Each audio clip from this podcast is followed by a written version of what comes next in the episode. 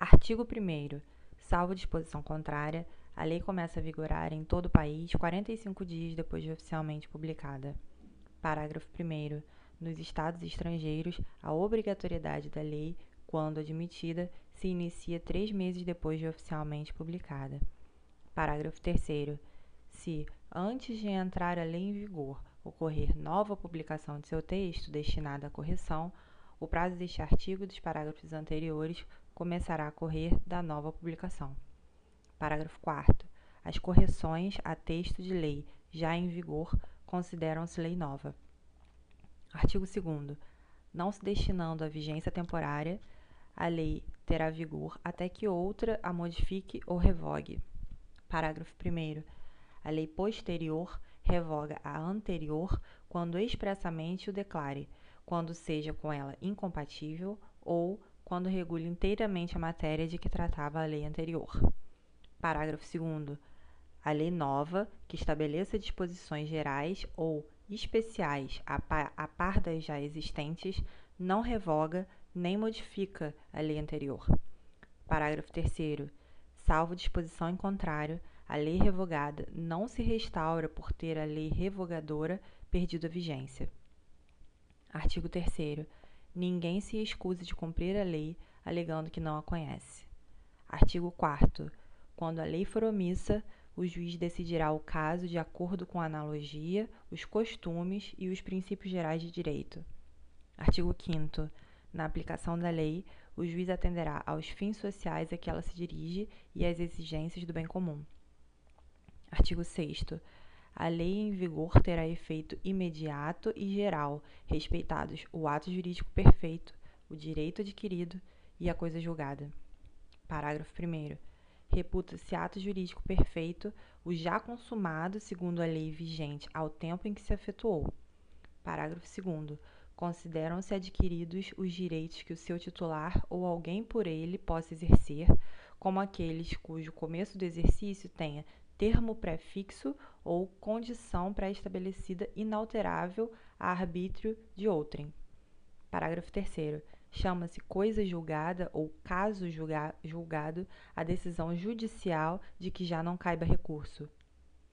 Artigo 7 a lei do país em que domiciliada a pessoa determina as regras sobre o começo e o fim da personalidade, o nome, a capacidade e os direitos de família. Parágrafo 1. Realizando-se o casamento no Brasil, será aplicada a lei brasileira quanto aos impedimentos dirimentes e às formalidades da celebração. Parágrafo 2. O casamento de estrangeiros poderá celebrar-se perante autoridades diplomáticas ou consulares do país de ambos os nubentes. Parágrafo 3 tendo os nubentes domicílio diverso, regerá os casos de invalidade do matrimônio a lei do primeiro domicílio conjugal. Parágrafo 4 O regime de bens, legal ou convencional, obedece à lei do país em que tiverem os nubentes domicílio, e se este for diverso, a do primeiro domicílio conjugal. O estrangeiro casado que se naturalizar brasileiro pode, mediante expressa anuência de seu cônjuge, requerer ao juiz, no ato de entrega do decreto de naturalização, se apostile ao mesmo a adoção do regime de comunhão parcial de bens, respeitados os direitos de terceiros e dada esta adoção ao competente registro. Parágrafo 6 o divórcio realizado no estrangeiro, se um ou ambos os cônjuges forem brasileiros, só será reconhecido no Brasil depois de um ano da data da sentença, salvo se houver sido antecedida de separação judicial por igual prazo, caso em que a homologação produzirá efeito imediato, obedecidas as condições estabelecidas para a eficácia das sentenças estrangeiras no país. O STJ na forma de seu regimento interno, poderá examinar, a requerimento do interessado, decisões já proferidas em pedidos de homologação de sentenças estrangeiras de divórcios brasileiros, a fim de que passem a produzir todos os efeitos legais. Parágrafo 7. Salvo o caso de abandono, o domicílio do chefe da família estende-se ao cônjuge e aos filhos não emancipados e o do tutor ou curador aos incapazes sob a sua guarda. Parágrafo 8. Quando a pessoa não tiver domicílio, considerar-se-á domiciliada no lugar de sua residência ou naquele em que se encontre. Artigo 8. Para qualificar os bens e regular as relações a eles concernentes, aplicar-se-á a lei do país em que estiverem situados. Parágrafo 1.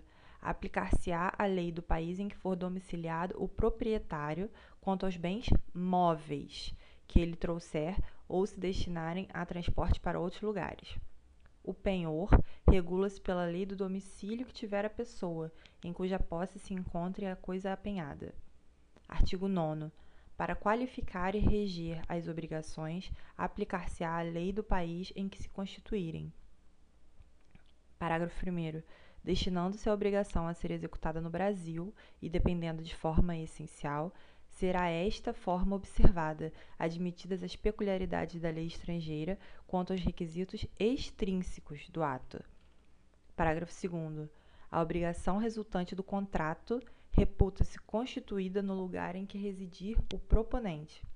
Artigo 10. A sucessão por morte ou por ausência obedece à lei do país em que for domiciliado o defunto ou o desaparecido, qualquer que seja a natureza e a situação dos bens.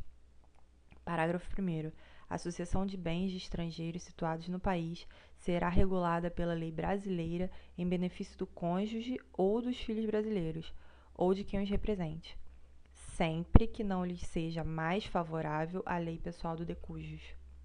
Parágrafo 2 a lei do domicílio do herdeiro ou legatário regula a capacidade para suceder. Artigo 11.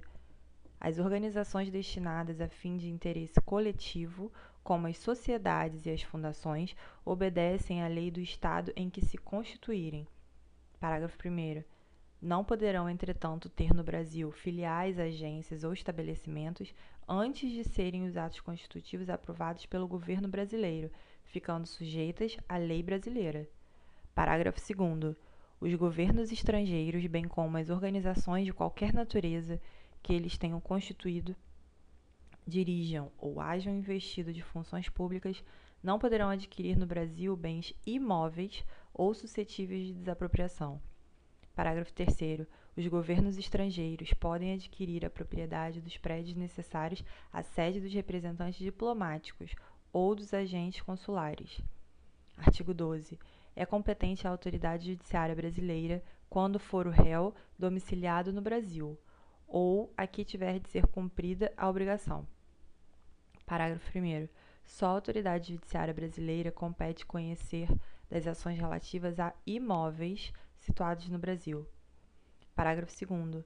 A autoridade judiciária brasileira cumprirá, concedido o exequatur e, segundo a forma estabelecida pela lei brasileira, as diligências deprecadas por autoridade estrangeira competente, observando a lei desta quanto ao objeto das diligências.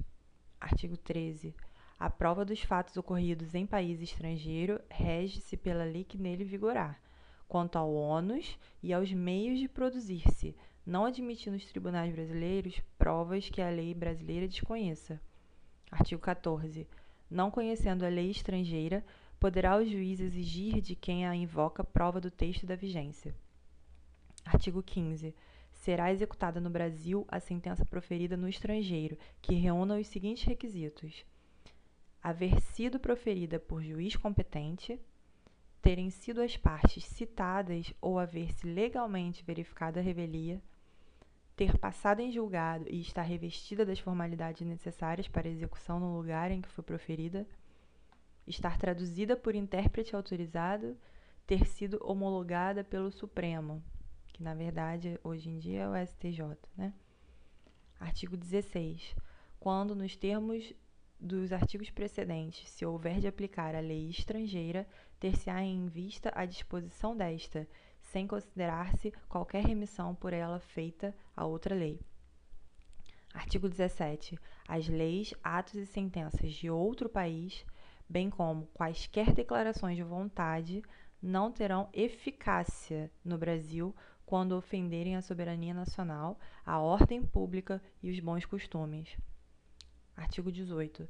Tratando-se de brasileiros, são competentes as autoridades consulares brasileiras para lhes celebrar o casamento e os mais atos de registro civil de tabelionato, inclusive o registro de nascimento e de óbito dos filhos de brasileiro ou brasileira, nascido no Brasil da, da sede do consulado. No, desculpe, no país da sede do consulado.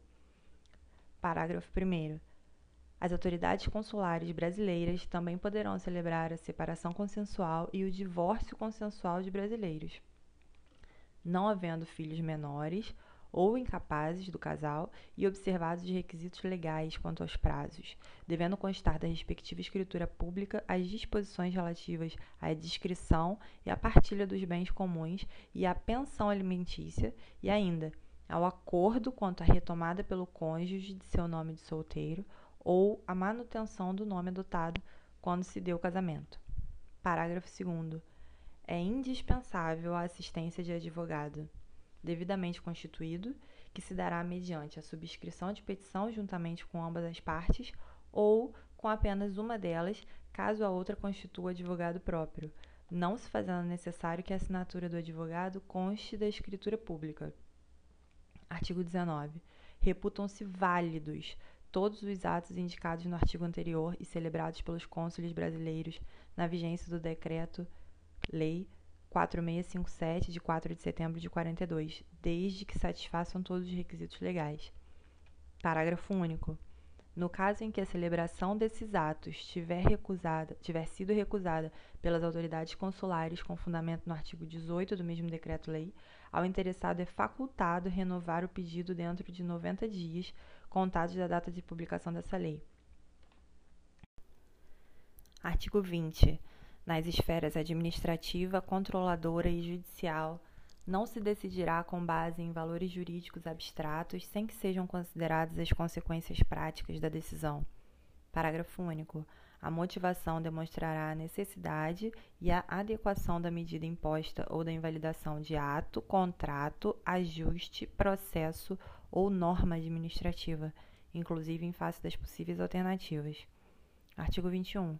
A decisão que, nas esferas administrativa, controladora ou judicial, decretar a invalidação de ato, contrato, ajuste, processo ou norma administrativa deverá indicar de modo expresso suas consequências jurídicas e administrativas. Parágrafo único. A decisão a que se refere o caput deste artigo deverá, quando for o caso, indicar as condições para que a regularização ocorra de modo proporcional e equânime sem prejuízo aos interesses gerais, não se podendo impor aos sujeitos atingidos ônus ou perdas que, em função das peculiaridades do caso, sejam anormais ou excessivos. Artigo 22. Na interpretação de normas sobre gestão pública, serão considerados os obstáculos e as dificuldades reais do gestor e as exigências das políticas públicas a seu cargo, sem prejuízo dos direitos dos administrados. Parágrafo 1. Em decisão sobre a regularidade de conduta ou validade de ato, contrato, ajuste, processo ou norma administrativa, serão consideradas as circunstâncias práticas que houverem imposto, limitado ou condicionado a ação do agente. Parágrafo 2. Na aplicação de sanções, serão consideradas a natureza e a gravidade da infração cometida, os danos que dela provierem para a administração pública, as circunstâncias agravantes ou atenuantes e os antecedentes do agente. Parágrafo 3. As sanções aplicadas ao agente serão levadas em conta na dosimetria das demais sanções de mesma natureza e relativas ao mesmo fato. Artigo 23 a decisão administrativa, controladora ou judicial que estabelecer interpretação ou orientação nova sobre norma de conteúdo indeterminado, impondo novo dever ou novo condicionamento de direito, deverá prever regime de transição quando indispensável para que o novo dever ou condicionamento de direito seja cumprido de modo proporcional, equânime e eficiente e sem prejuízo aos interesses gerais. Artigo 24 a revisão nas esferas administrativa, controladora ou judicial quanto à validade de ato, contrato, ajuste, processo ou norma administrativa cuja produção já se houver completado, levará em conta as orientações gerais da época, sendo vedado que, com base em mudança posterior de orientação geral, se declarem inválidas situações plenamente constituídas. Parágrafo único. Consideram-se orientações gerais as interpretações e especificações contidas em atos públicos de caráter geral ou em jurisprudência judicial ou administrativa majoritária, e ainda as adotadas por prática administrativa reiterada e de amplo conhecimento público. Artigo 26 para eliminar irregularidade, incerteza jurídica ou situação contenciosa na aplicação do direito público, inclusive no caso de expedição de licença, a autoridade administrativa poderá, após oitiva do órgão jurídico e, quando for o caso, após realização de consulta pública e presentes razões de relevante interesse geral, celebrar compromisso com os interessados, observada a legislação aplicável, o qual só produzirá efeitos a partir de sua publicação oficial. Parágrafo 1. O compromisso referido no caput deste artigo, inciso 1, buscará solução jurídica proporcional, equânime, eficiente e compatível com os interesses gerais. Inciso 2, vetado. Inciso 3.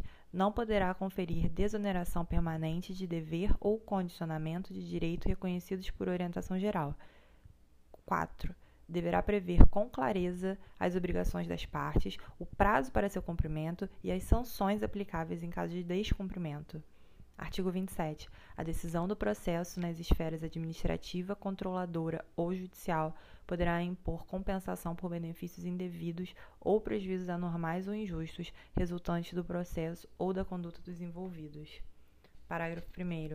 A decisão sobre a compensação será motivada, ouvidas previamente as partes sobre seu, sobre seu cabimento, sua forma e, se for o caso, seu valor.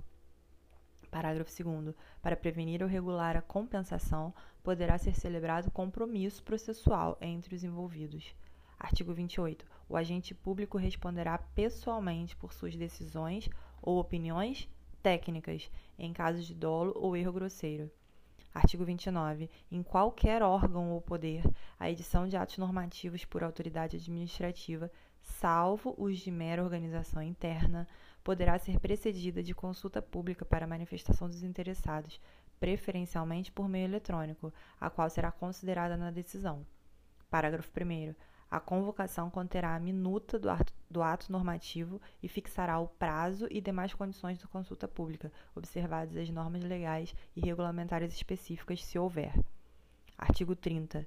As, as autoridades públicas devem atuar para aumentar a segurança jurídica na aplicação das normas, inclusive por meio de regulamentos, súmulas administrativas e respostas a consultas. Parágrafo único. Os instrumentos previstos no caput deste artigo terão caráter vinculante em relação ao órgão ou entidade a que se destinam, até ulterior revisão.